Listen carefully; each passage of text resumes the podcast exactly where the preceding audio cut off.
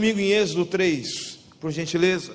Terceiro livro da Bíblia, Êxodo 3, o versículo de número 1. Irmãos, nós começamos um movimento de jejum e oração domingo. Quantos estão nesse período de jejum e oração aqui? Você não começou, irmão? Então pega o papel lá. A igreja está em jejum e oração. Se você faz parte dessa igreja, se você come nessa mesa, então vamos lutar todos juntos aqui. Às vezes fica um peso dentro do culto, porque às vezes a gente não está entrando na visão, a gente não está entrando no foco. Há uma grande diferença de você andar pelo caminho e você apenas conhecer uma direção. Então a gente começa a ficar perdido naquilo que a gente está vivendo. E há um fluir, e às vezes a gente fica perdido. A gente não consegue entrar, porque Deus está indo num rio, e a gente está ficando preso, querendo entrar na margem de um rio. Está tá per, perdido naquilo que Deus quer fazer. Então, irmãos, vamos juntos. E o jejum e a oração, ela quebra a cadeia. Jejum e oração revela pecado. Jejum e oração tira frieza espiritual. Tem gente que não consegue orar porque está na frieza espiritual. Está na hora de voltar à essência. Está na hora de começar a lutar com as armas que Jesus nos ensinou para lutar. E é o jejum e a oração. E jejum e oração, meu irmão, tem que fazer jejum e oração e andar no trilho. Se quer mexer com o mundo espiritual, e às vezes a gente esquece que a gente vive numa batalha espiritual, irmãos. Há um contexto espiritual. E a gente vive numa batalha como tivesse passeando em Cancún. E aí, meu irmão, vai tomar pancada. Então, é tempo de guerra. Quando é tempo de guerra, a Bíblia fala que os reis vão para a guerra, não é para ficar no palácio, não. Enquanto outros estão guerreando, Davi ficou no palácio, quase acabou com a sua vida com a sua descendência, com a sua história, porque era tempo de guerra, quis ficar vendo Netflix. Então, irmãos, desculpa dar essa palavra dura logo no começo, mas está na hora da gente começar a guerrear, irmão. Tem situação que só, só muda com jejum e oração. Está entrando ano, sai ano, ou entra ano, sai ano, a vida não muda, as coisas não mudam, tem alguma coisa errada aí. Tem capiroto aí, irmão, tem boi na linha. Tem que expulsar. Amém ou amém? Amém ou amém? Como estou entendendo o que Jesus está falando aqui? Essa, Êxodo 3, versículo 1. A palavra do Senhor diz assim: Moisés pastoreava o rebanho do seu sogro Jetro, que era sacerdote Midian, e um dia levou o rebanho para o outro lado do deserto e chegou a Horebe, o monte de Deus. E ali o anjo do Senhor lhe apareceu numa chama de fogo que saía no meio de uma sarça. Moisés viu embora a sarça tivesse em chamas, não o consumia pelo fogo. Que impressionante, pensou ele, porque a sarça não se queima, vou ver isso de perto. E o Senhor viu que ele se aproximava para observar, o Senhor viu que ele se aproximava para observar. Deus está vendo tudo. Acho que você não entendeu. Deus está vendo tudo. E diz o texto: então, no meio da sarça, Deus o chamou e disse: Moisés, Moisés, eis-me aqui, respondeu ele. Então disse Deus: Não se aproxime, tire as sandálias dos seus pés, pois o lugar onde você está é terra santa. E disse ainda: Eu sou o Deus do seu pai, o Deus de Abraão, o Deus de Isaac e o Deus de Jacó. Então Moisés cobriu o rosto, pois teve medo de olhar para Deus, e disse ao Senhor: de fato, tenho visto a opressão do seu povo no Egito, e tenho escutado o seu clamor por causa dos seus feitores, e sei quando eles estavam sofrendo, por isso desci para livrá-los das mãos do egípcio e tirá-los daqui para a terra boa e vasta, onde há leite e mel com fartura, a terra dos cananeus, dos etitas, dos amorreus, dos ferezeus, dos heveus e dos jebuseus. Por isso agora o clamor dos israelitas chegou a mim. E tenho visto como os egípcios os oprimem. Vá, pois agora eu envio a Faraó para tirar do Egito meu povo, os israelitas. E Moisés, porém, respondeu a Deus: Quem sou eu para apresentar-me a Faraó e tirar os israelitas do Egito? E Deus afirmou: Eu estarei com você. Esta é a prova que eu sou a quem te envia. E quando você tirar o povo do Egito, vocês prestarão culto a Deus nesse monte. E Moisés perguntou: E quando eu chegar diante dos israelitas, o que eu vou dizer? O Deus dos seus antepassados me enviou a vocês e, e eles me perguntarem qual é o nome dele, o que direi? E disse Deus a Moisés: Eu sou o que sou. Eu sou o que sou. E isso você dirá aos israelitas: Eu sou o que enviou a vocês. Que Deus nos abençoe e revele a Sua palavra essa noite nos nossos corações, em nome de Jesus. Amém. Você pode aplaudir ao Senhor mais uma vez. Aleluia. Você pode se assentar, por gentileza. Peço para os irmãos que desligam o ar-condicionado. Eu não sei quem foi o abençoado que ligou isso, irmão. Um frio da gota. Meu Deus do céu, tão falando de fogo, o cara põe gelo. Tu... Misericórdia, desliga isso aí, irmão. Os irmãos estão tá nem mexendo. Irmãos, é... essa noite eu gostaria de falar do fogo que gera paixão. E quando nós falamos de paixão, paixão é algo que a gente sempre fala que a paixão ela perde a razão um pouco, né? Quem é casado aqui? Os Aleluia, é isso que eu gosto, irmão. Vou falar que nem o pastor Tiago, né? né? Vou falar pastor Tiago. Né? Eu sou meio carente, prega comigo aqui, né? Então, o fogo, ele faz a gente é, perder um pouco é, a razão. Os apaixonados, quem é casado, quem, quem conheceu, se conheceu, a gente sabe como que era no começo do namoro, foi a verdade. No começo do namoro, irmãos, era um fogo da gota, é ou não é? É ou não é? Ele dava presente, fazia visita, você fazia de tudo para descobrir que aquela pessoa gostava, sim ou não? Você procurava saber se ela gostava de um bombom, você comprava um bombom, se a pessoa gostava do perfume, tu queria comprar aquele perfume passar só para agradar a nega. É ou não é? Porque a paixão, ela, ela, ela mexe, ela faz você perder um pouco de razão. Você anda a pé, você vai em lugares, tão longe para comprar alguma coisa para uma pessoa, porque você está apaixonado, você quer agradar. Então você não mede esforços, você não mede é, recursos, você, você põe tudo aquilo, porque ele mexe um pouco com a razão. Quem tem pai, os pais aqui sabem quando os filhos começam a ficar apaixonados. Às vezes falava assim, está retardado? Pô, meu, tá fazendo uns bagulho louco porque quer agradar, quer fazer alguma coisa diferente, né? A gente fala, meu, para de. Tá bobo, rapaz, tá. Né? Porque não mede esforço, quer fazer e vai daqui, vai para lá, vai viaja e quer agradar, tá no local, fica toda hora mandando mensagem no WhatsApp e tal, e manda foto, olha, estou fazendo aqui, estou pensando em tu, fala, misericórdia. Mas por quê? Porque a paixão mexe um pouco a razão. A paixão ela faz você não medir esforços, não é, medir recursos financeiros. E há um ditado que diz que, o, que a paixão é, é um fogo. E é verdade, é um fogo. Porque quando você está apaixonado, fala, fala a verdade, alguém fala assim, nossa, queria tanto um bombom. Levanta do nada. É ou não é? Levanta, vou comprar um bombom para nega agora. O nego pediu um, o, tchutchu pediu um, o tio pediu uma sopinha. Sai na chuva, filho. Enfrenta ciclone. O Godzilla luta com aliens e tudo. para poder agradar. Para poder satisfazer. Eu fui para. Quando eu fui para fora do país, eu fiquei 12 dias fora do país. Quando cheguei em casa, irmãos, tudo que eu gostava tinha na mesa. Falei, gente, já tudo que eu gostava estava lá disponível. Pai, mãe, tava aquela coisa, minha mãe vinha trazer. Tudo, porque a paixão ela gera um fogo, ela, ela, ela faz você não ficar acomodado. A paixão não leva você a ficar acomodado.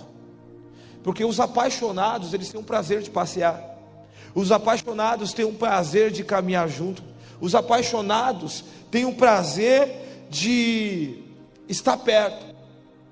E E quando a gente fala de fogo que gera paixão, é um fogo que queima na gente, que faz a gente estar cada vez mais perto daquele que está nos queimando. O fogo que faz a gente chegar um pouco mais próximo daquele que está ativando esse fogo em nós, que está ativando algo em nós. E, e quem já se queimou sabe como que é. Quem já se queimou fritando um ovo, né, uma batata frita, um bife, sabe que quando você é queimado, aquilo mexe com as tuas emoções. Você grita, você fica bravo. Se alguém falar, fica quieto porque está queimando, está doendo, porque mexe com as emoções.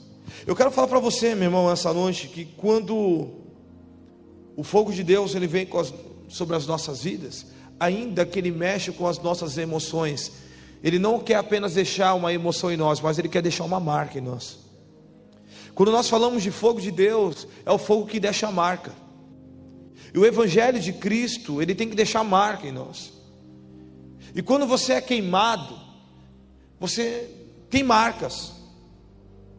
Quando você é queimado, mas quando você queima, ainda não, quando você ainda está queimando, não tem como você ver marcas, porque você se torna uma só coisa.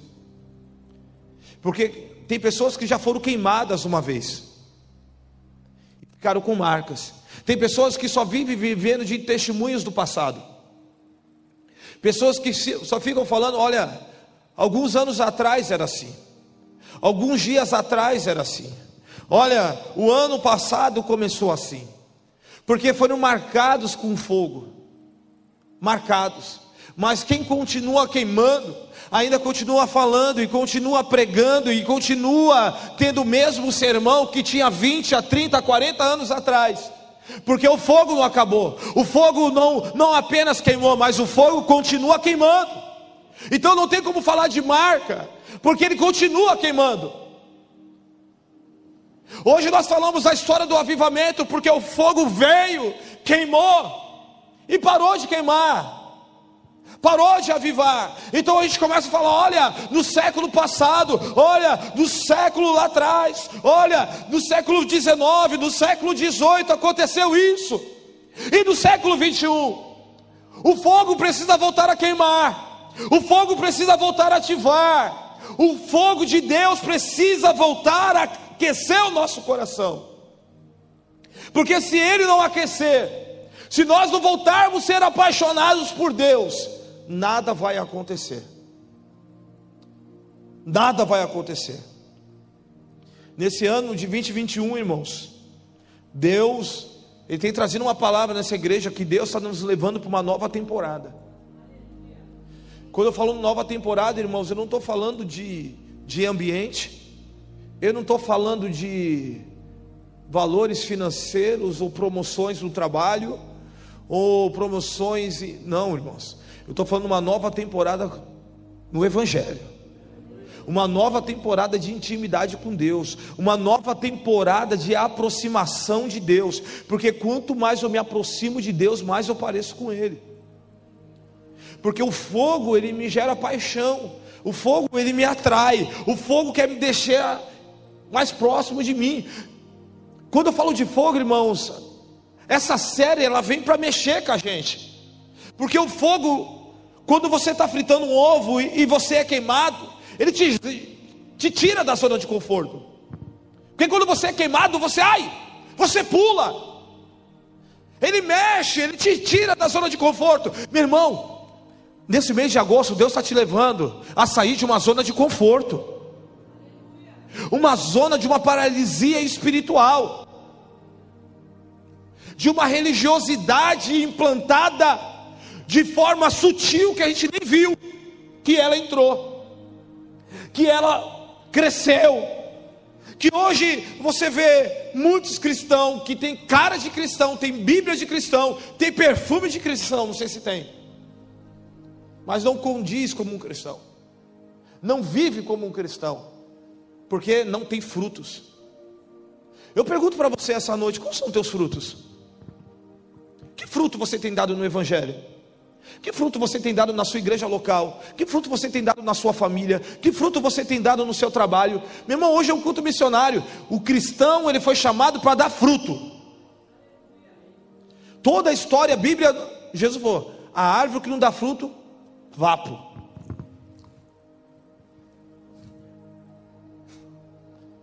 Jesus não procurou sombra. Jesus não procurou sombra, Jesus procurou fruto.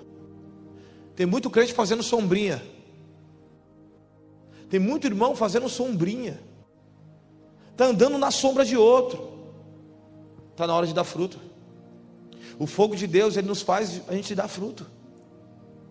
Quando Deus nos tira de uma zona de conforto, faz a gente gerar e dar frutos. Abra sua Bíblia comigo no livro de Atos, capítulo 2.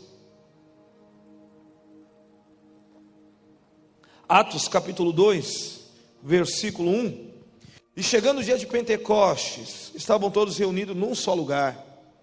E de repente veio do céu um som, como um vento impetuoso e muito forte, que encheu toda a casa a qual estavam assentados, e viram o que parecia línguas de fogo, e que se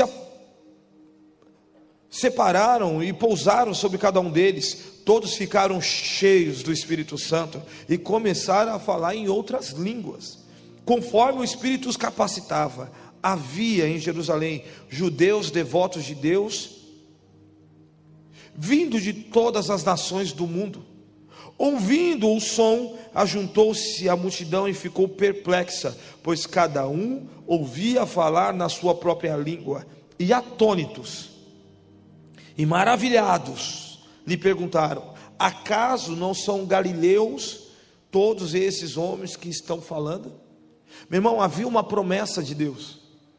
E qual era a promessa que Jesus falou? Olha, eu vou, mas eu vou enviar o consolador.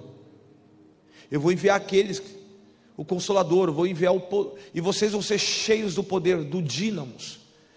Poder de Deus, dinamite, fogo a vida de vocês não vai ser mais a mesma. E diz que eles estavam reunidos como uma sala como essa.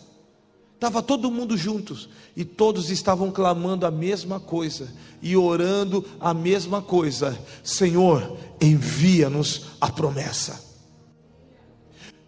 Envia-nos a promessa. Irmão, às vezes num ambiente como esse, às vezes as coisas não acontecem porque às vezes um está pensando no jogo do Santos e do Corinthians. Outros estão pensando das queimadas de Oregon.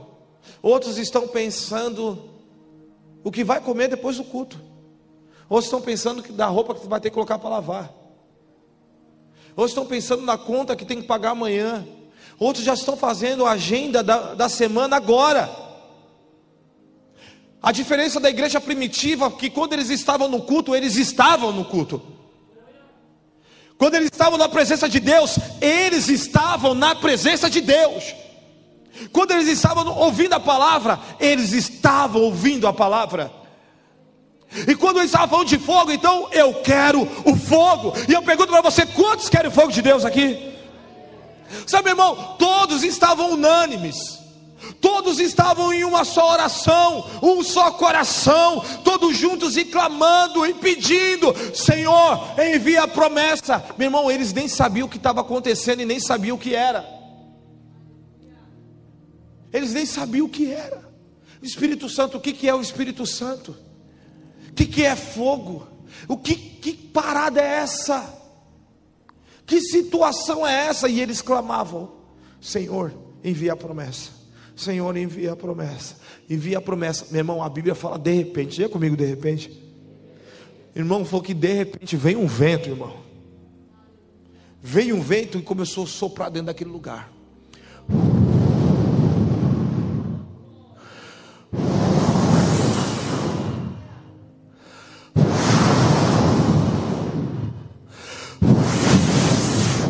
Meu irmão, e eles começaram. E veio fogo, meu irmão. Ei, tá dando risada? Tá na hora de você começar a buscar o fogo de Deus sobre a tua vida. Ei, não está entendendo? Os, o vento de Deus está soprando, ele continua soprando. E diz que eles começaram a ser cheios do Espírito Santo começaram a ser cheios, e era algo que eles não conheciam, era algo que começava a queimar o seu coração, é algo que começou a queimar dentro de deles, e eles começaram a falar em outras línguas que eles não conheciam.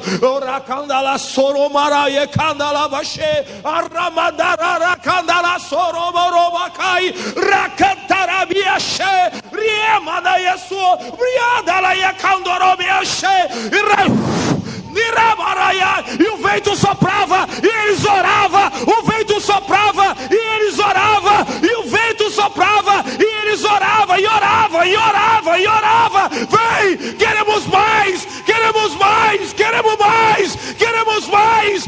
Ei, você tem fome, você tem sede, então clame, eu quero mais. Meu irmão, Deus, Ele só dá conforme a tua fome. Qual é a tua fome do Evangelho? Qual é a tua fome da presença? Qual é a tua fome de Cristo?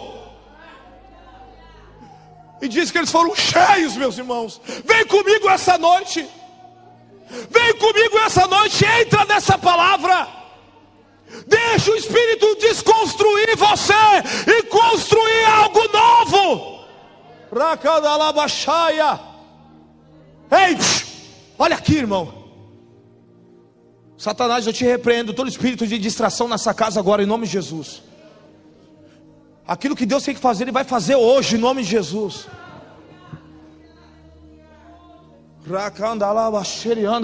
Meu irmão, o fogo veio, meu irmão. A presença de Deus veio. Meu irmão, a vida deles não, não foram mais a mesma. Eram homens simples galileus. E eles começaram a profetizar a grandeza do céu, as coisas do céu, meu irmão.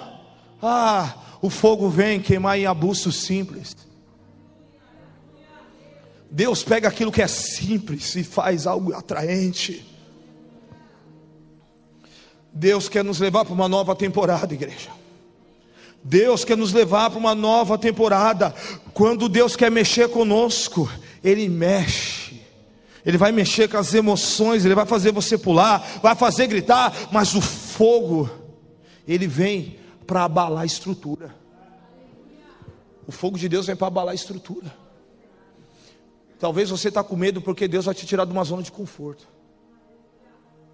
Talvez você está com medo porque Deus vai abalar a tua estrutura, meu irmão. Está na hora de mudar a postura. Está na hora de mudar a conduta. Está na hora de nós rompermos e irmos para uma nova temporada. Está na hora de nós começarmos a viver de fato o que Deus quer. O fogo ele vem para provar e para habilitar vivemos uma nova temporada. O fogo ele vem para provar, gente. O fogo de Deus ele vem para limpar. Olha que a Bíblia diz no livro de Coríntios, 1 Coríntios capítulo 3, versículo 12. Se alguém constrói o seu alicerce usando ouro, prata e pedras preciosas, madeira, feno e palha, a sua obra será mostrada, porque o dia trará a luz, pois será revelada pelo fogo. Diga comigo, revelada pelo fogo. E diz a palavra que provará a qualidade da obra de cada um. O fogo vem para revelar a obra. Meu irmão, Deus está queimando aqui para revelar a tua obra. O fogo de Deus vem para revelar a obra. E eu pergunto para você: hoje é um culto de missões. Qual tem sido as tuas obras? Qual tem sido os teus frutos? Está na hora de romper, está na hora de sair da zona de conforto. Está na hora de guerrear, é tempo de guerra, não é tempo de paz, não é tempo. Jesus fala: Eu não vim trazer paz, eu vim trazer espada. E a gente está vivendo, meu irmão, como se estivesse vivendo em Cancún. Davi só ficou feliz, não foi quando derrubou o gigante, foi quando cortou a cabeça. Tem muita gente que teve algumas vitórias na vida, está feliz, acabou. Meu irmão, gigante no chão não é gigante morto. Deus está falando com alguém aqui. Corta a cabeça. Quando cortar a cabeça, daí você pode dar o brado de vitória. O fogo ele vem, irmãos, para aprovar a gente. O fogo ele vem para mostrar a obra. E diz assim: que se alguém constrói sobre o alicerce, quem é o alicerce? Jesus Cristo. Será que você pode dizer comigo Jesus Cristo? E fala que cada um, cada um constrói, outros com ouro, prata e pedras preciosas. Tem outros que vai construir com palha, feno e madeira. Mas quando o fogo vem, irmãos, ele vem para refinar. E, a, e palha, feno e madeira é combustão. Ele não refina, ele queima, deixa marca. Mas ouro, pratas e pedras preciosas, quando o fogo vem, ele fica mais puro. O fogo de Deus está nos levando para a pureza, irmãos. A temporada que Deus está nos, nos levando é para a pureza. O que você precisa arrancar do teu celular hoje? O que está tomando lugar na sua vida que você precisa arrancar hoje? Tem muita gente gastando tempo com aquilo que não é para gastar. Tem muita gente que fica o dia inteiro na internet, mas não, não constrói nada.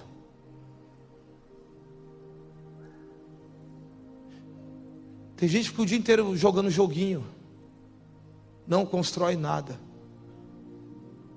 O tempo não espera o indeciso.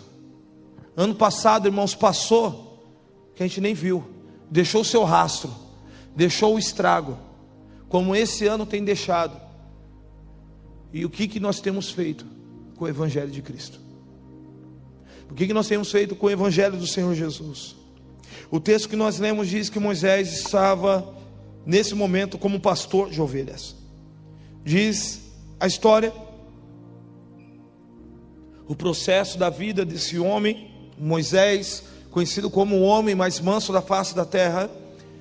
O processo da sua vida já foi um processo muito difícil.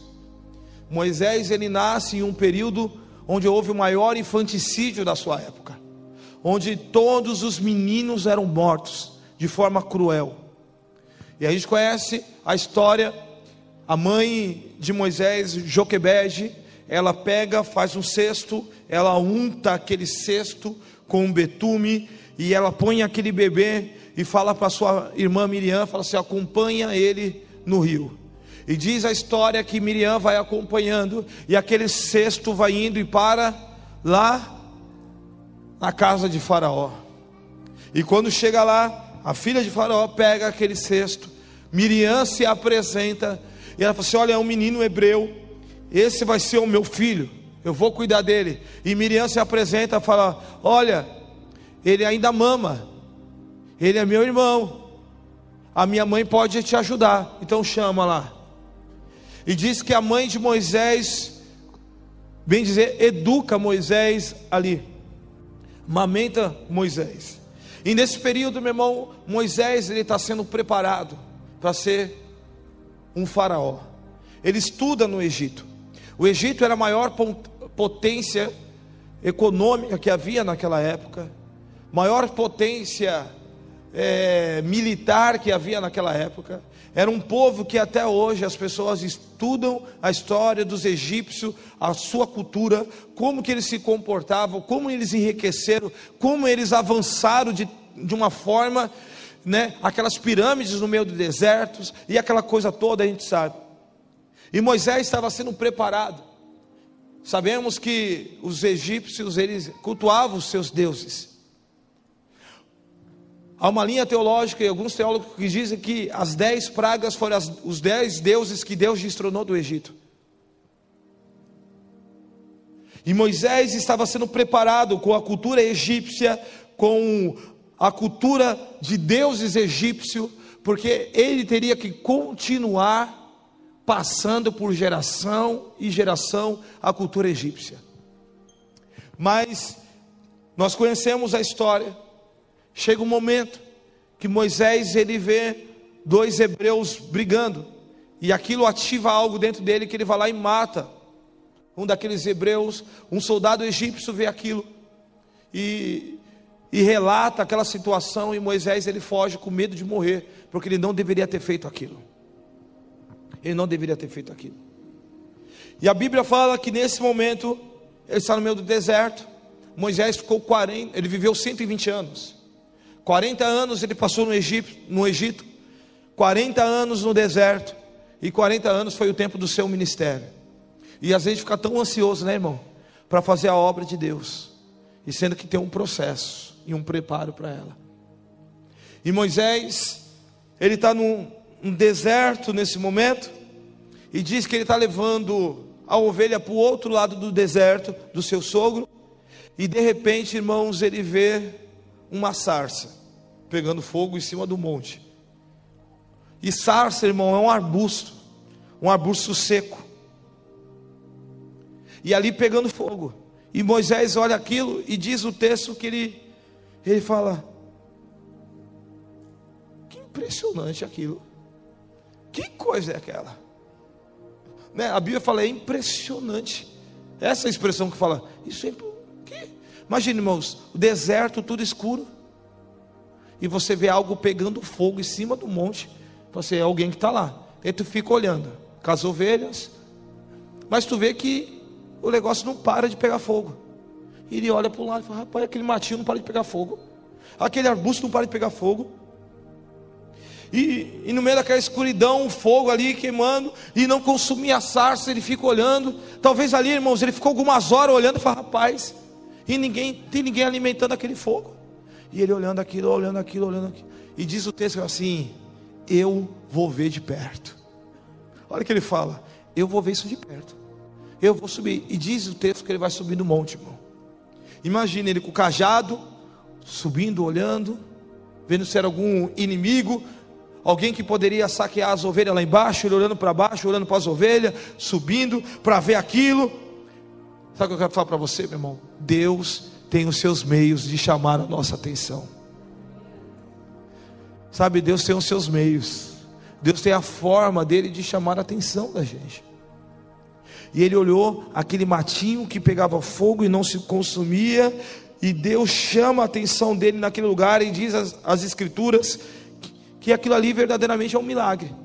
É ou não é um milagre, irmãos? Tu vê um mato pegando fogo e, e o mato não, não se consome. É um milagre ou não é? Sim ou não, irmão? Não é um milagre, é um milagre. É, um, é sobrenatural. É algo fora da curva. Sabe o que é isso, irmãos?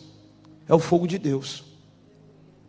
Deus ele pega aquilo que é insignificante e faz queimar de uma tal maneira que ele chama a atenção daqueles que estão na escuridão, para subir até que seja um monte, para poder ter um encontro com Deus.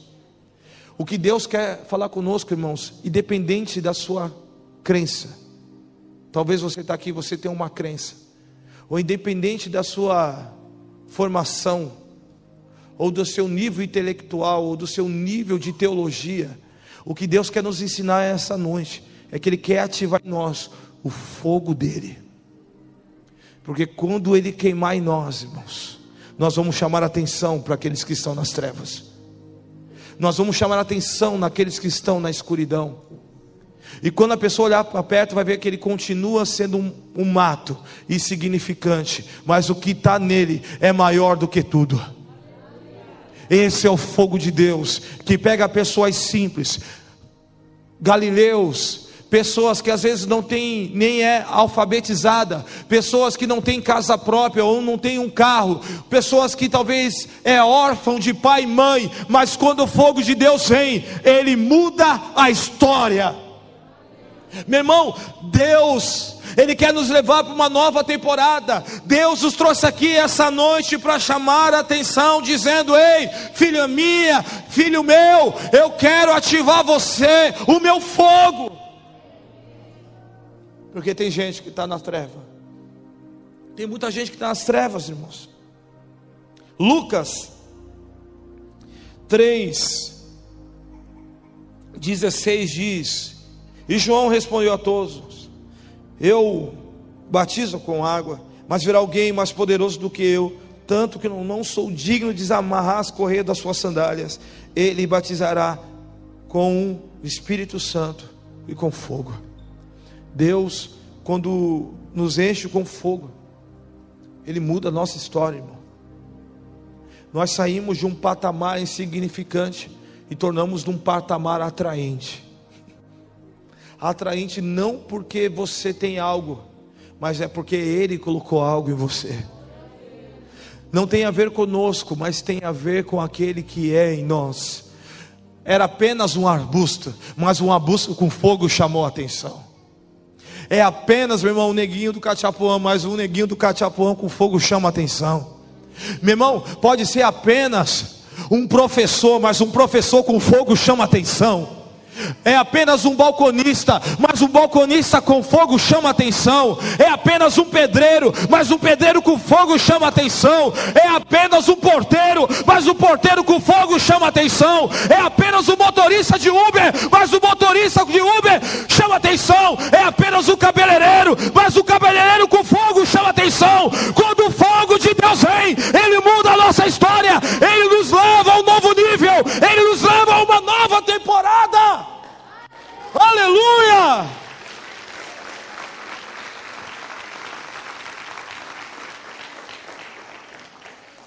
Nós precisamos do fogo de Deus, irmãos. O que nós precisamos é do fogo, irmão.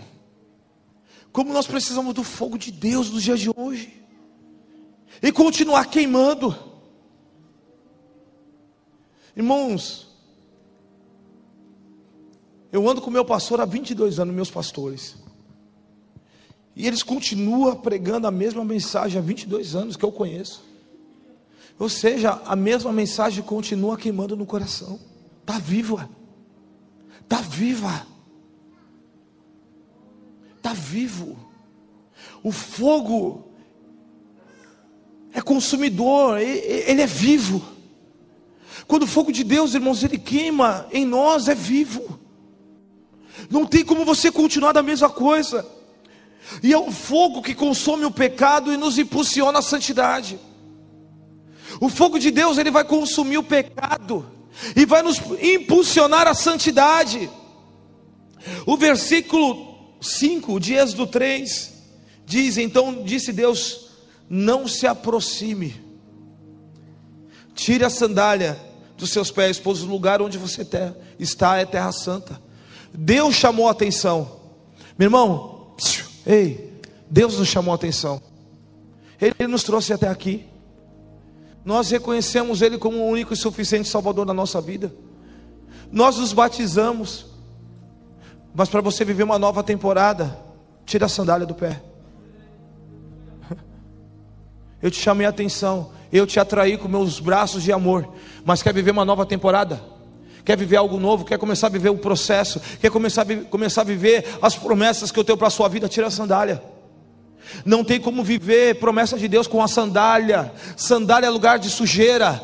Sandália é onde você pisa em porcaria de cachorro e de gato. Está na hora de arrancar a sandália. O fogo de Deus ele nos atrai, mas ele nos impulsiona à santidade. Tira a sandália do pé, porque o lugar é lugar de santidade. O ministério é lugar de santidade, o evangelho é lugar de santidade, a palavra de Deus é lugar de santidade, tocar é lugar de santidade, pregar é lugar de santidade, estar na igreja é lugar de santidade, ser igreja é lugar de santidade. Tem que tirar sandália, não tem como viver como vivia no mundo. Não tem como viver o evangelho como vivia no passado. Não tem como aproximar de Deus sem tirar a sandália. Ei, tira a sandália. Atraiu, né? O fogo te atraiu, o fogo te, o fogo atraiu você, tá vendo? Aquele martinho significante pegando fogo te atraiu. É isso que você viu, é isso que eu quero fazer com você. Mas tira a sandália, porque daqui para frente é só com santidade, daqui para frente é só com pureza, daqui para frente é só com obediência. O fogo nos atrai, o fogo nos consome e nos impulsiona para viver a santidade. Não tem como se aproximar de Deus sem santidade, irmãos. 1 Tessalonicenses 4,7 diz: Porque Deus nos chamou não para impureza, mas para santidade. Deus não chamou a gente para impureza. Será que você pode dizer para alguém mais próximo de você: Deus não, não nos chamou para impureza, mas para santidade? O que, que é impureza, irmãos? O que, que é impureza? A impureza é tudo aquilo, tudo aquilo que nos leva ao pecado. Quando você vai na praia, aquela praia impura ou imprópria, porque ela está cheia de quê? De sujeira, está cheio de porcaria. Ou seja, não tem como você viver e eu vivermos algo da parte de Deus de forma imprópria. De forma imprópria. Porque pessoas impróprias, praia imprópria, ela vai te gerar o que? Doença. Vai te dar doença de pele. Aquilo que é impróprio te gera doença. Quantos cristãos hoje estão doentes porque estão vivendo de forma imprópria? E uma das marcas daquilo que é impróprio é a doença de, de pele. É você pegar uma virose. Quantas pessoas morrem por causa de virose? De um vírus, de um rotavírus que você não conhece. Que um dia você estava bem, no outro dia você acordou mal. Você acordou machucado, acordou ferido, cansado, sem vigor, porque entrou num lugar que era impróprio, ou tomou uma água imprópria, ou comeu uma comida imprópria, impura.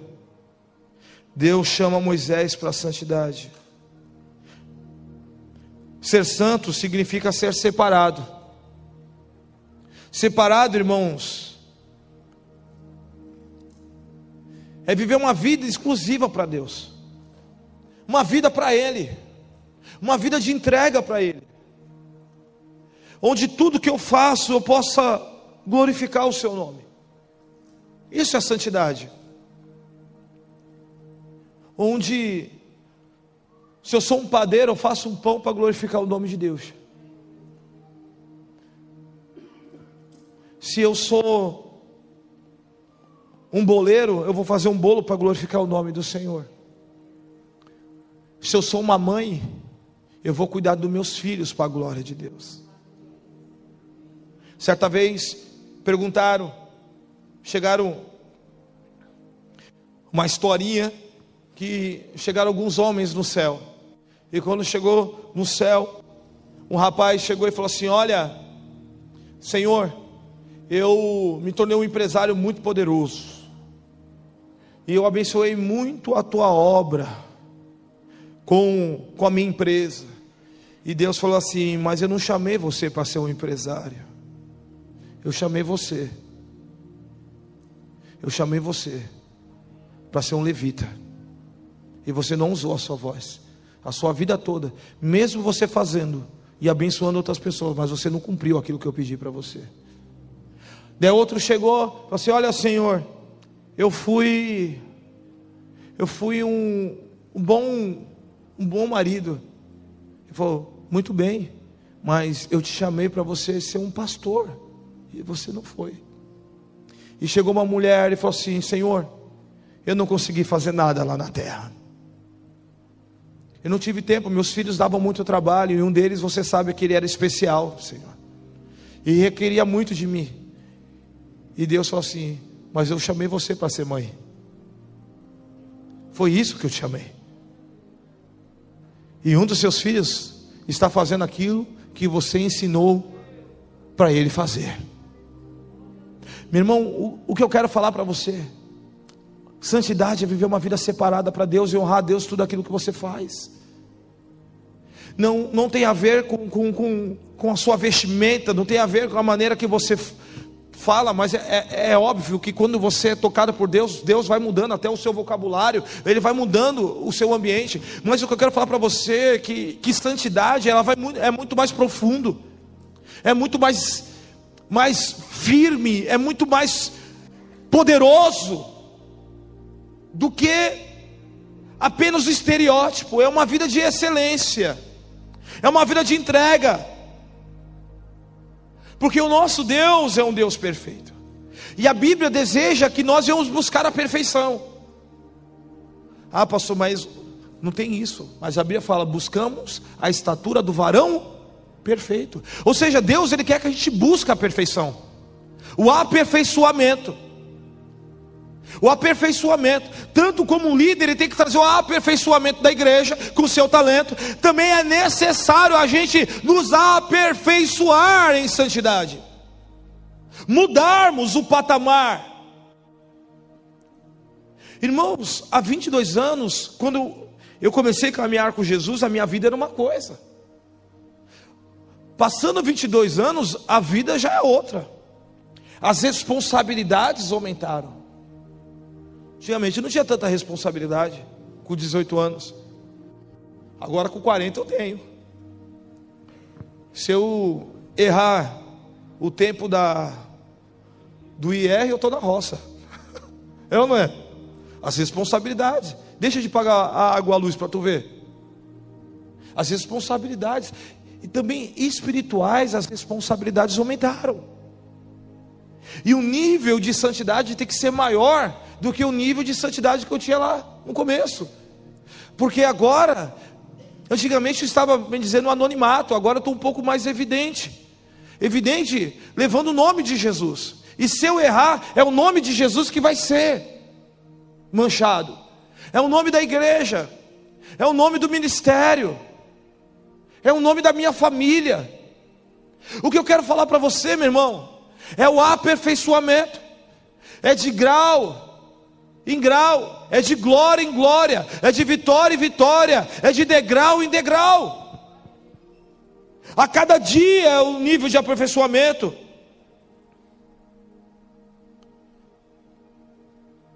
Deus, Ele nos chama e espera que os seus filhos venham viver uma vida de santidade. Porque não tem, meu irmão, como viver uma vida sem Deus, ou uma vida com Deus, ainda com os valores do mundo. Não tem como a gente viver uma vida de santidade ainda vivendo uma vida de mundo vivendo uma vida que quer ter um namoro promíscuo, não tem como. Quer andar com Deus? Então anda em santidade. Outro quer namorar para levar a menina para o motel. Está errado, meu irmão. Se você está aqui nesse lugar para arrumar uma mulher para ir para o motel, meu irmão, sai daqui agora em nome de Jesus. Que aqui não é teu lugar. Aqui não é teu lugar. É lugar de pureza. Evangelho é lugar de pureza. Sabe por quê, meu irmão? Porque todos nós temos que abrir mão. Jesus fala: aquele que quer ganhar sua vida perde, mas aquele que perder ganha. Então o Evangelho é um Evangelho de renúncia, o Evangelho é um Evangelho de mudança. Por isso a Bíblia fala que cada um será recompensado segundo as suas obras. Então os valores têm que mudar. Moisés tinha valores do Egito. Moisés tinha valores. Ele aprendeu uma cultura egípcia, ele aprendeu os deuses do egípcio, ele sabia a cultura, ele sabia a geografia do deserto. Para ele se manter, meu irmão, 40 anos no deserto, ele tinha que andar de oásis a oásis. Ele sabia como se manter no deserto. Era um homem de guerra também. Porque o faraó tinha que saber guerrear, tinha que ter estratégias de guerra. Deus levou ele para o deserto para desconstruir ele, para construir um novo Moisés. Meu irmão, deserto é lugar de, de é para desconstruir. Talvez você está tá vivendo um deserto, é que Deus está desconstruindo você, arrancando coisas de você, para implantar em você coisas novas. O processo do deserto é o processo de desconstrução, para Deus construir algo novo. Deus leva Moisés para o deserto para desconstruir ele. E agora, meu irmão, Deus chama ele e fala para ele: Moisés, daqui para frente, meu irmão, tu não anda mais. Tira a sandália, arranca a sandália, arranca aquilo. Sandália, a Bíblia diz no livro de Efésios que nós somos revestidos da sandália da paz, o Evangelho da paz. Sandália tem a ver com o seu caminho, com o seu caminhar. Sandália tem a ver com caminhar. Deus está falando assim: Moisés, Para você caminhar daqui para frente, tira a sandália do passado. E agora você vai começar a andar de forma diferente. Meus irmãos, você está disposto a viver uma nova temporada com Deus? Quantos querem viver uma nova temporada com o Senhor aí? Então não tem como viver sem não tirar a sandália. O que, que você precisa arrancar hoje? Qual é a sandália que você precisa arrancar dos seus pés hoje? Há um teólogo chamado W.W., né, que é o nome dele é difícil, é mais fácil falar assim. W.W. Wilsberg, ele diz que Deus pode tomar um abuso insignificante e fazê-lo arder e transformá-lo no milagre. Foi assim que Deus fez com Moisés. Deus pega alguém insignificante, alguém que às vezes não tem um nada, e Deus começa a mudar a história. Você você não é capaz de imaginar o que Deus pode fazer através de você. Você não é capaz do que Deus pode fazer em você através de você. Quando você se render diante dele. Quando você reconhecer o seu senhorio e a sua majestade. Quando você tirar a sandália. Sexta-feira eu fui lá na casa do meu pastor, fui dar um presente de Dia dos Pais para ele. Porque é meu pastor e eu tenho ele como um pai. E, e quando eu aproveito quem está com ele, Deus já sugo ele, né? né? Não é de graça as coisas assim, né, irmão? Não é de graça chegar assim, não, pastor, agora, já, já que a gente está aqui, né? Quer o café? Quero, opa, aleluia. Vamos conversar aqui. Irmãos, e ali a gente começou a conversar. Conversar, falando das coisas de Deus, falando das obras de Deus. E eu fico olhando, irmãos, o que Deus pode fazer na vida de um homem quando ele tira a sandália dos pés. Você, eu comecei a ver as fotos lá na casa dele, as fotos do ministério. Está aqui os, o Rony e a Sandra, que chegaram muito antes do que eu no ministério Peniel. E a gente sabe o que Deus fez e tem feito nesse ministério. Porque alguém decidiu deixar a sandália dos pés com 19 anos assumindo o ministério, esse ano faz 45 anos esse ministério. 80 igrejas, quantas pessoas foram batizadas e são batizadas há anos nesse local? Deus salvando vida, levantando jovens para a obra missionária, levantando jovens que entraram órfãos de pai vivo e se tornando pastores. Deus restaurando famílias, casamentos quebrados, pessoas nas drogas, Deus libertando e salvando pegando um ex-pagodeiro e faz um líder de louvor.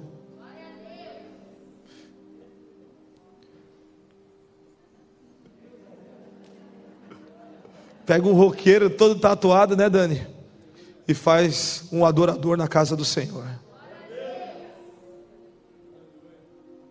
Deus pega um que trouxe lá de Sergipe, lá, né?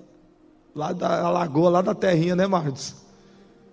E faz um líder de célula multiplicador. Que trouxe lá de tabuleiro, né, Rony? Para se tornar um empresário, um pai de família, um vô, deixando um legado. Porque tudo aconteceu na vida de um homem que deixou as sandálias. Deixou as sandálias. E fomos no meio da sua caminhada, nós fomos encontrando Jesus e fomos caminhando juntos. O Evangelho é isso. O Evangelho não é uma corrida de 100 metros, mas o Evangelho é, um, é uma corrida de troca de bastão. Eu estava vendo as Olimpíadas, o Brasil foi péssimo na corrida de, de bastão. Sabe por quê? Um dos críticos estava falando porque eles não eram sincronizados não era sincronizado. Os movimentos não foram sincronizados. Porque para você passar o bastão, tem que estar na mesma velocidade, na mesma passada. Ainda que o da frente comece a reduzir para você, você tem que vir voando e, e continuar. Meu irmão, está na hora de a gente começarmos a correr. Nova geração, está na hora de a gente voltar a correr. Está na hora de a gente voltar a queimar. Versículo 4, Deus fala para Moisés. Tira a sandália e Moisés diz: Eis-me aqui. Mas Deus fala: Moisés, Moisés. Ele diz: Eis-me aqui. Meu irmão, sabe o que eu quero falar para você? E isso é libertador para nós. Deus, Ele nos conhece pelo nome. Acho que você não entendeu. Deus nos conhece pelo nome. Deus conhece você, Sueli. Deus conhece você, Renata. É pelo nome. É pelo nome. Viu, Fabi? Viu, Mateus? É pelo nome. A gente não tem um Deus que não se compadece das nossas fraquezas. Mas nós temos um Deus que sofreu com todas as coisas, mas não se rendeu nenhum a pecado. E Ele nos conhece pelo nome. Deus olhou para Moisés e falou assim: Moisés, Moisés. Imagine, meu irmão, que cena doida. Tu olha lá, tu vê um mato, vai chegando perto, o mato no, pegando fogo e não queima. Tu fala, meu Deus do céu, daqui a pouco a voz: Moisés, Moisés, meu Deus.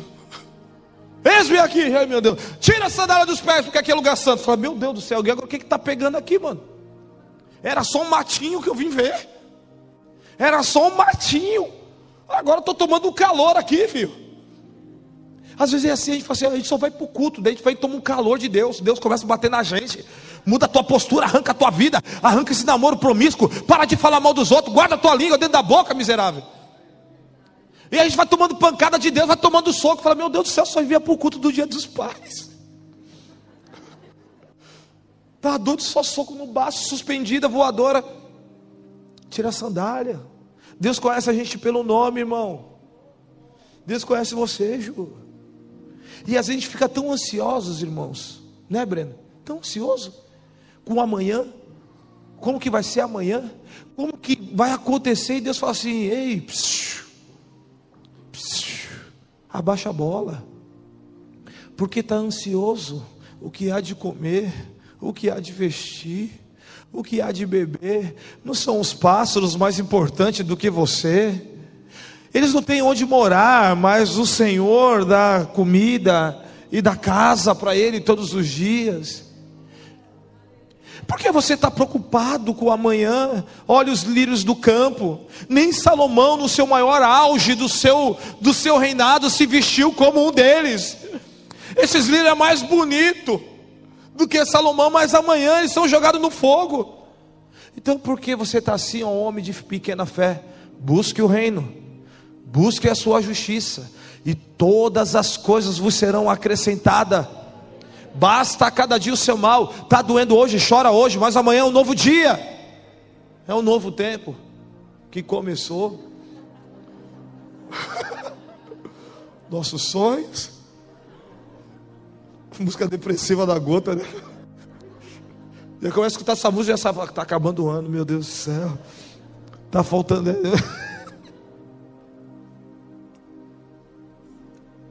Deus nos conhece pelo nome. Deus sabe as nossas limitações, irmãos. Você, gente, será que Deus não sabia das limitações de Moisés? Acho que Deus não sabia. Que ele era nervoso, que ele era meio gago quando ele ficava nervoso. É, olha lá, Deus chama quem? Ele fala, ah, mas não dá para mim sozinho, então, ah, vai, vai, chama Arão, vai. Chama Arão que Arão vai falar para você, vai ser teu porta-voz. Então, Deus sabe as nossas limitações. Deus sabe. Mas, de fato, irmãos, Ele não esquece da gente. As promessas que Deus prometeu para mim e para você, se Ele prometeu, Ele é fiel para cumpri-las. É no tempo determinado. Mas está na hora de arrancar sandália, porque para você passar, para para começar a viver a, a nova promessa, tem que tirar a sandália, tem que viver na santidade. O fogo ele atrai. E o interessante é que Deus fala para Moisés: Eu sou o Deus de Abraão, de Isaac e Deus de. Deus é o Deus que tem memória, irmãos. Deus não se esquece de nada, viu? Ei, psiu, Deus não se esquece de nada. Deus é um Deus de memória. Deus é um Deus de memória. E às vezes a gente fica tão ansiosos, querendo construir a nossa vida, construir a nossa história, construir todo, ah, eu preciso fazer isso, eu preciso fazer aquilo, eu preciso. E Deus fala assim: faz o que eu estou te mandando fazer. É óbvio, irmãos, que Deus não está falando para você largar tudo e falar assim, agora eu vou virar um. Não, irmão. Você tem que estudar, a gente tem que trabalhar, a gente está nesse mundo, irmão. A gente está nesse mundo. As lutas, a gente, vai, a gente tem que trabalhar para comer, é, é óbvio. Mas eu não posso deixar que as coisas desse mundo se tornem primeiro lugar na minha vida. Como estão entendendo o que Jesus está falando? Que a gente se doa tanto para tantas coisas, a gente não se doa 10% para agradar a Deus. A gente não se doa tanto por cento, você vê gente virando à noite para trazer recursos para dentro de casa, mas às vezes a gente não vira à noite orando para Deus enviar recursos para dentro da nossa casa também. A gente ora tanto para Deus fazer algo, ou trabalha tanto para comprar um celular bacana, mas às vezes a gente não trabalha tanto para poder dar uma oferta missionária exponencial para um missionário que está no campo fazendo a obra missionária, longe da sua casa, longe da sua família, longe do seu pai no dia dos pais. Ontem estava conversando com, com alguns irmãos, e, e tem coisas que a gente não fala, mas teve um ano, irmãos, que nós fizemos um bazar aqui um bazar que a gente arrecadou um valor muito expressivo. E naquele ano nós olhamos, não, a gente não precisava fazer nenhuma melhoria na igreja exponencial. E, e Deus falou muito forte no meu coração. Deus falou assim: pega esse valor e dá para a obra missionária, para que os, os missionários possam ter um décimo terceiro. Poucos sabem disso.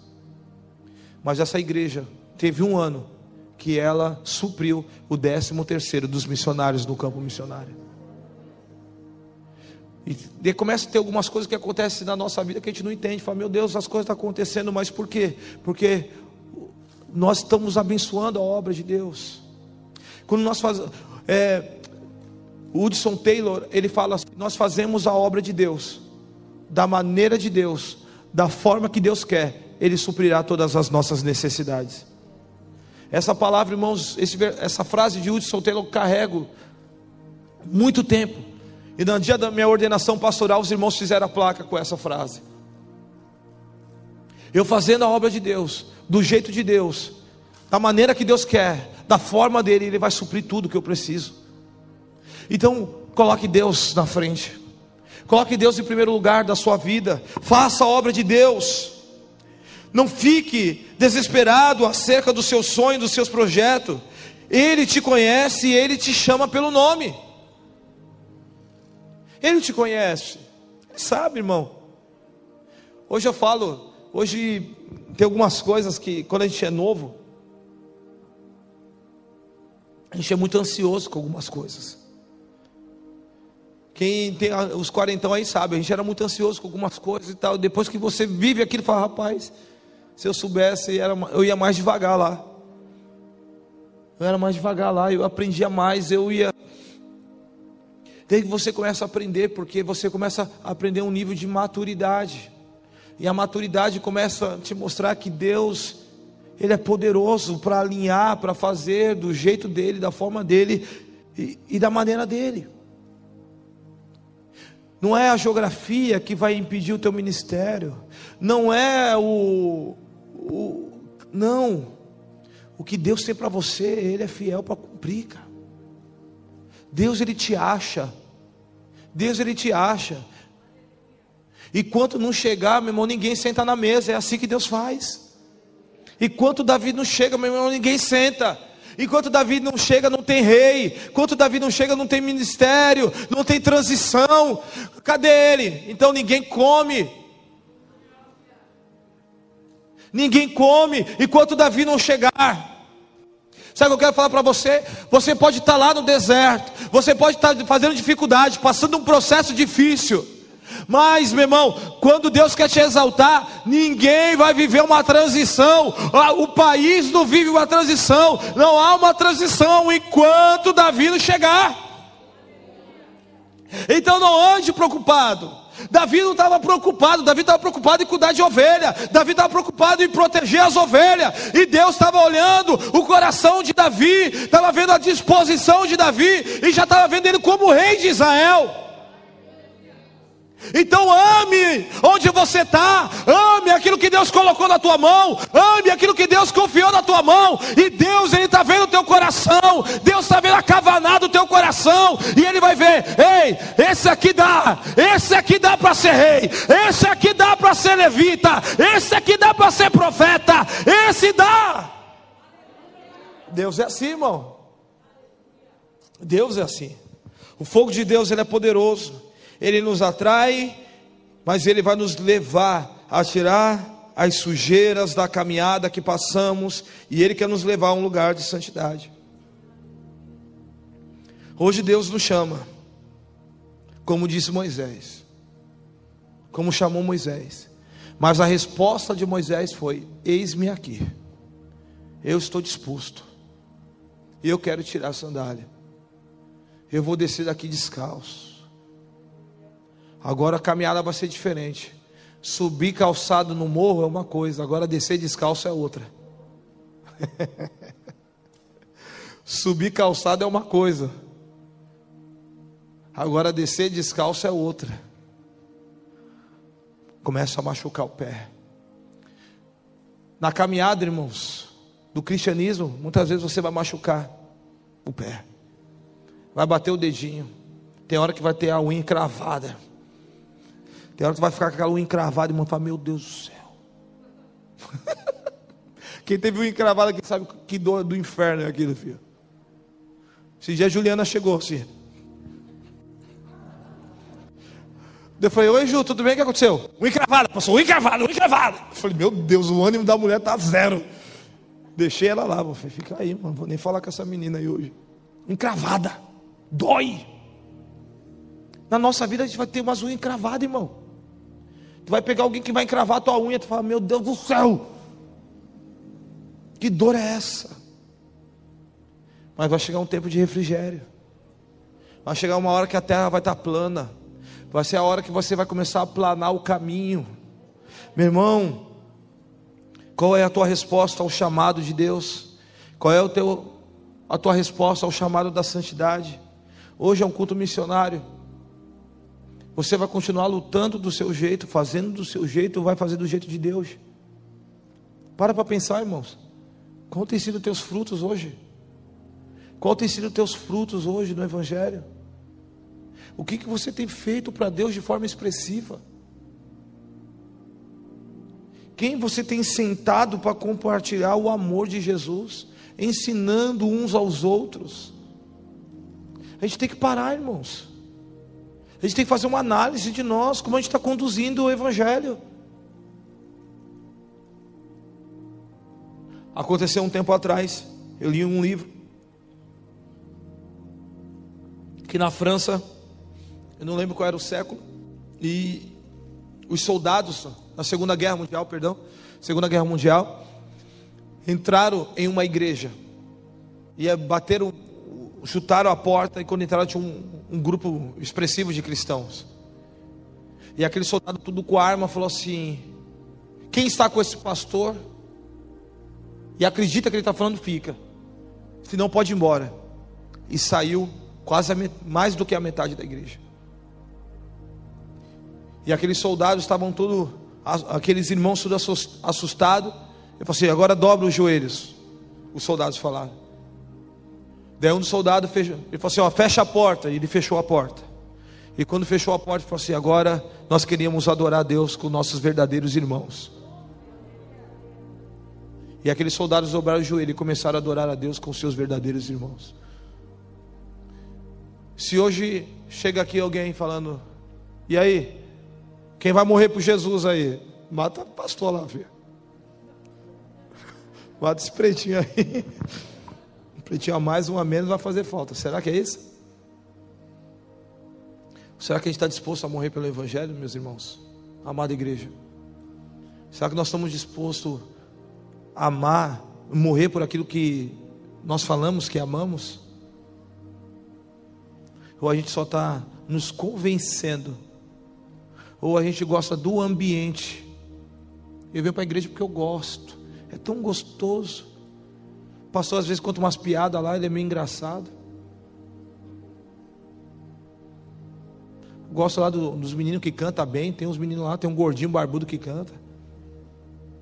Tem outro lá, tem uns brinquinhos também que canta. Tá? Tem uma japonesa que canta bem. Tem o Igão, que é do pentecostal. Eu gosto. O ambiente é gostoso. Tem a Ju. Tem o Mateuzinho que faz um solo. É gostoso. Os caras tocam legal. Mas será que é isso o Evangelho? Será que é esse o Evangelho? Será que é para isso que Jesus nos chamou, igreja? Está na hora da gente começar a rever os nossos valores como cristão. Em toda a história, os cristãos, eles morreram como mártires. Eles morreram pela sua fé. Vivendo a fé. Uns morreram sozinhos outros jogados nas jaulas de leões, outros queimados nas ruas de Roma, como lâmpadas acesas vivas, outros crucificados, outros até mesmo de cabeça para baixo, por causa da sua fé. Agora mesmo tem irmãos nossos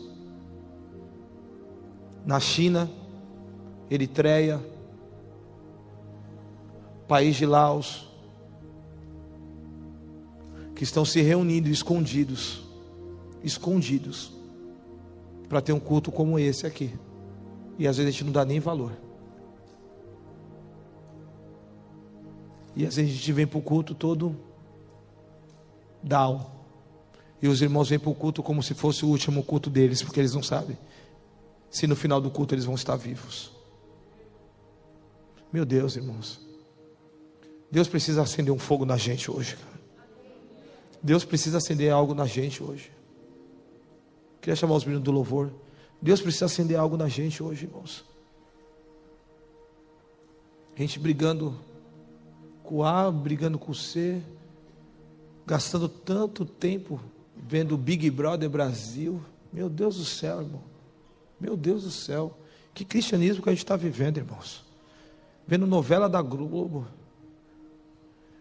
Passa o tempo que você vê novela da Globo de joelho orando pelos missionários, orando pela igreja brasileira, para que venha pureza no meio da gente. Meu irmão, está na hora de a gente voltar à essência, a voltar ao início de tudo, a voltarmos. Devemos para a igreja para namorar, porque nós estamos abalados emocionalmente. Quantas pessoas estão abaladas emocionalmente lá na Turquia? Quantos irmãos estão abalados emocionalmente, sendo perseguidos pelo Estado Islâmico? Mas pergunta para eles se eles deixam de adorar a Deus. Pergunta para eles se eles param de adorar a Deus. Porque o Evangelho para eles é convicção, é fé. Eles sempre viveram pensando em algo maior. Eles viviam com o pé na terra, eles vivem com o pé na terra, mas com os olhos na eternidade. E hoje nós vivemos uma geração que vive com os olhos na terra e nem pensa na eternidade. Nem pensa. A Bíblia nos ensina em Coríntios: quer comeis Quer bebeis? Faça tudo para a glória de Deus. O apóstolo fala nas coisas bem simples: comida e bebida. Faça para a glória de Deus. É nas coisas pequenas. A santidade é isso. É, é viver uma vida que agrada a Deus, quer comer, quer beber. Faça tudo para a glória de Deus. Faça tudo para glorificar Ele. Faça tudo para exaltá-lo. Faça tudo para bendizê-lo. pessoas adorando outros deuses e nós conhecemos a verdade e a gente estamos indiferentes. O teu vizinho que está lá brigando, que grita, que discute com a mulher, e às vezes a gente está lá olhando. Meu Deus.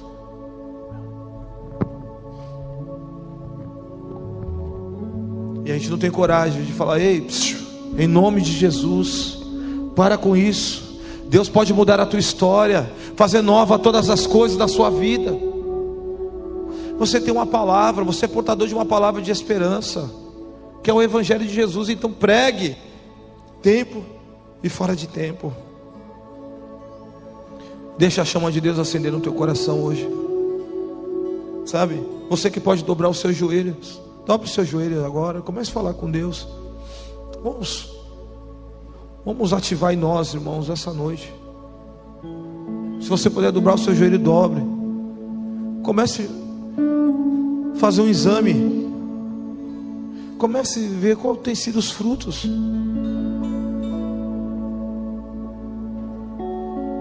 Qual tem sido os nossos frutos para essa geração? O Ramarabashi.